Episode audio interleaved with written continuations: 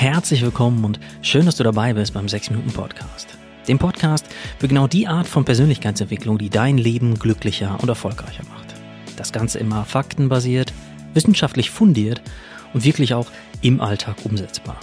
Ich bin Dominik, genauer gesagt Dominik Spenst. Spenst wie das Gespenst, das du schon kennst, nur ohne G am Anfang. Ich bin der Autor der 6 Minuten Bücher und ja, freue mich auf die nächsten 6 Minuten mit dir. Unser Selbstbild kann ein ziemlich verworrenes Puzzle sein und da bringen wir heute mal Ordnung rein. Ich habe zum Beispiel lange Zeit das Selbstbild von mir gehabt, dass Männer einfach nicht weinen sollten. Männer müssen stark sein, müssen männlich sein, Schmerz aushalten und ja, weinen ist alles andere als männlich. Diese ganzen Annahmen über Männlichkeit waren so fest in mir verankert, dass ich echt Jahrzehnte gebraucht habe, um zu verstehen und zu erkennen, welches Bild über Männlichkeit halte ich persönlich denn für richtig. Mal ganz unabhängig von der Meinung anderer. Und man kann es vielleicht erraten, ich meine, ich beschäftige mich den ganzen Tag mit Themen wie mentaler Gesundheit, Achtsamkeit und Selbstfindung. Mir persönlich ist es wichtig, dass auch Männer Verletzlichkeit und Gefühle zeigen können. Wie kann es aber sein, dass die Meinung von anderen so lange mein Selbstbild mitbestimmen durfte? Und wie kann es generell sein, dass wir unser Selbstbild so oft so stark von anderen beeinflussen lassen? Und dafür hilft es zu verstehen, aus welchen Puzzleteilen sich unser Selbstbild überhaupt zusammensetzt. Nur wenn du das weißt, kannst du dein Selbstbild auch nach deinen eigenen Wünschen neu zusammensetzen. Und passend dazu hat der Psychologe Edward Torrey Higgins eine Theorie entwickelt. Und zwar unterteilt er unser Selbstbild in drei große Puzzlestücke. Das Real selbst, das Ideal selbst und das Soll selbst. Das Real selbst ist ganz nüchtern gesehen das, was du tust. Ja, du kannst zum Beispiel davon träumen, Autorin zu sein, arbeitest aber eigentlich in einer Bibliothek. Dann bist du laut deinem Real selbst Bibliothekarin. Das nächste ist das Ideal selbst. Das ist, wie du am allerliebsten wärst. Um im selben Beispiel zu bleiben, wenn du deinem Ideal selbst folgen würdest, also dem, was du wirklich tun möchtest, dann würdest du anfangen, ein Buch zu schreiben und wärst damit Autorin. Okay, das dritte und letzte Puzzlestück ist laut Higgins das Soll selbst. Das ist das, was uns andere Menschen glauben machen, wie wir zu sein haben. Das können zum Beispiel die Erwartungen unserer Eltern, unserer Verwandten, die pseudo-perfekte Instagram-Welt oder ganz allgemein gesellschaftliche Konventionen sein. Vielleicht haben deine Eltern, um weiter in einem Beispiel zu bleiben, immer gesagt, dass Autorin nichts Bodenständiges ist und du lieber einen sicheren Job machen solltest und dem bist du gefolgt. Das wäre jetzt nicht weiter schlimm, aber das Modell vom Psychologen Higgins sagt auch, dass du am glücklichsten bist, wenn dein Real selbst, also deine tatsächlichen Handlungen möglichst im Einklang mit deinem Ideal selbst sind, also mit dem, was du wirklich möchtest. Und wenn diese drei Puzzlestücke von Ideal, Real und Soll selbst nicht genau passend ineinander eingreifen, dann kann sich auch kein stimmiges, kein passendes Selbstbild für dich ergeben. Und bei den meisten Leuten klemmt dasselbe Puzzlestück, nämlich das Puzzlestück vom Soll selbst, irgendwo fest. Man denkt, man sollte so sein wie die Vorstellung der Eltern. Man sollte den Karrierefaden der Schulkameraden oder irgendwelchen Leuten, denen man auf Instagram followt, folgen. Oder man sollte optisch den Kardashians mit ihren 20 Schönheits-OPs pro Familienmitglied entsprechen. Durch so viel sollte überall um uns herum wird das Puzzle nie stimmig sein und du wirst nie dein wahres Bild sehen. Und ja, natürlich hat das Sollbild auch seine Berechtigung da zu sein. Es hält dich zum Beispiel davon ab, in der Öffentlichkeit einen riesigen Puppel aus der Nase zu ziehen oder splitternackt zur Arbeit zu gehen. Es ist also auch eine Art moralischer Kompass. Nur wenn der zu stark ausschlägt, dann wird's nervig und du vergisst, wer du wirklich bist.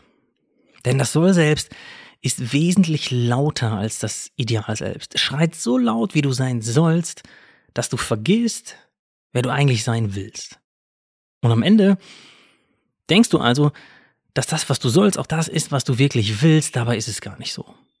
Und diese Spannung, die dabei entsteht, die löst sich nicht einfach in Luft auf, die spüren wir irgendwo. Wir merken quasi, dass wir auf dem falschen Weg sind, dass irgendwas nicht ganz stimmig ist und wir gehen aber trotzdem weiter. Und das kann auf Dauer ganz schön unglücklich und unzufrieden machen. Und damit wären wir schon bei der Frage, die diesen 6 Minuten Podcast ausmacht, nämlich, wie kommst du jetzt ins Tun? Wie entlarvst du die nervigen Anteile vom Soll selbst, um dein Selbstbild zu verbessern? Kurz gesagt, frag dich, Wie würde ich mich verhalten, wenn keiner da ist? Denn genau mit dieser einfachen, aber sehr klugen Frage machst du dich gedanklich von den Erwartungen und Beurteilungen anderer frei. Wie würde ich mich verhalten, wenn keiner da ist? Die Antwort darauf zeigt, wie du eigentlich sein möchtest. Die Antwort schält das Soll selbst runter und gibt den Blick auf dein persönliches Ideal selbst frei. Vielleicht nochmal ein Beispiel zum Verdeutlichen. Angenommen, du trägst immer nur schwarze Klamotten und fragst dich, wie würde ich mich verhalten, wenn keiner da ist? Und bei dieser Frage muss man sich wirklich frei machen, so frei wie irgendwie möglich. Stell dir vor, du gehst vor die Haustür, auf die Straße und niemand ist da, ja, in dieser Straße vor deiner Haustür. Stell dir das ganz genau vor. Niemand kann dich sehen oder hören. Was würde dein ideales Selbst gerne tun? Die Antwort ist vielleicht, dass du eigentlich gerne bunt durch die Gegend laufen würdest. Dass du quietschbunte Hawaii-Hemden tragen möchtest, weil du die auch dazu noch super bequem findest. Und möglicherweise möchtest du dazu noch jedes Mal, wenn du das Haus gut gelaunt verlässt, einen kleinen Stepptanz hinlegen, weil das dir so ein gutes Gefühl gibt. Ja, und jetzt geht's ans Eingemachte. Du weißt eigentlich, was du willst, wie dein ideales Selbstbild eigentlich aussieht. Warum handelst du nicht danach? Weil es soll selbst den Finger drauf hat. Vielleicht hast du irgendwann gelernt, dass du nicht allzu sehr aus der Reihe tanzen solltest, dass du nicht zu sehr auffallen solltest oder dass Hawaii-Hemden peinlich sind. Und wir erinnern uns kurz, am glücklichsten sind wir dann, wenn dein Real selbst und dein Ideal selbst so weit wie möglich übereinstimmen. In diesem Fall bedeutet das, du findest Hawaii-Hemden richtig bequem, wunderschön und deshalb trägst du sie. Also ab in den Laden und kauf dir eine kleine Kollektion an Hawaii-Hemden. Oder bei dem Beispiel vom Anfang, du möchtest Autorin sein und schreibst in deiner Freizeit jetzt einfach ein Buch.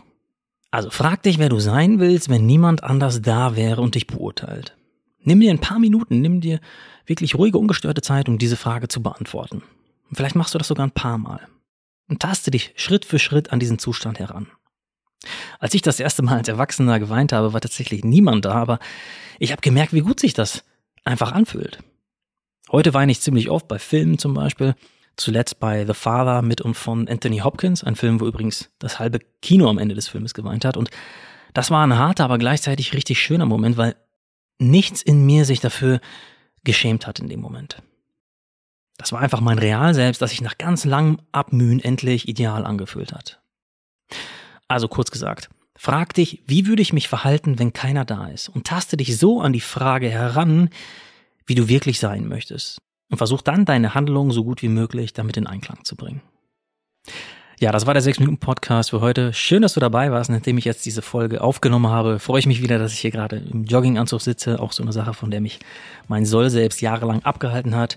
Wenn du die nächste Folge nicht verpassen willst, abonniere den 6-Minuten-Podcast einfach über Apple, Spotify oder Google oder wo man auch immer Podcasts abonnieren kann. In diesem Sinne, danke fürs Zuhören und bis nächsten Mittwoch, wenn es wieder heißt, hör dich glücklich.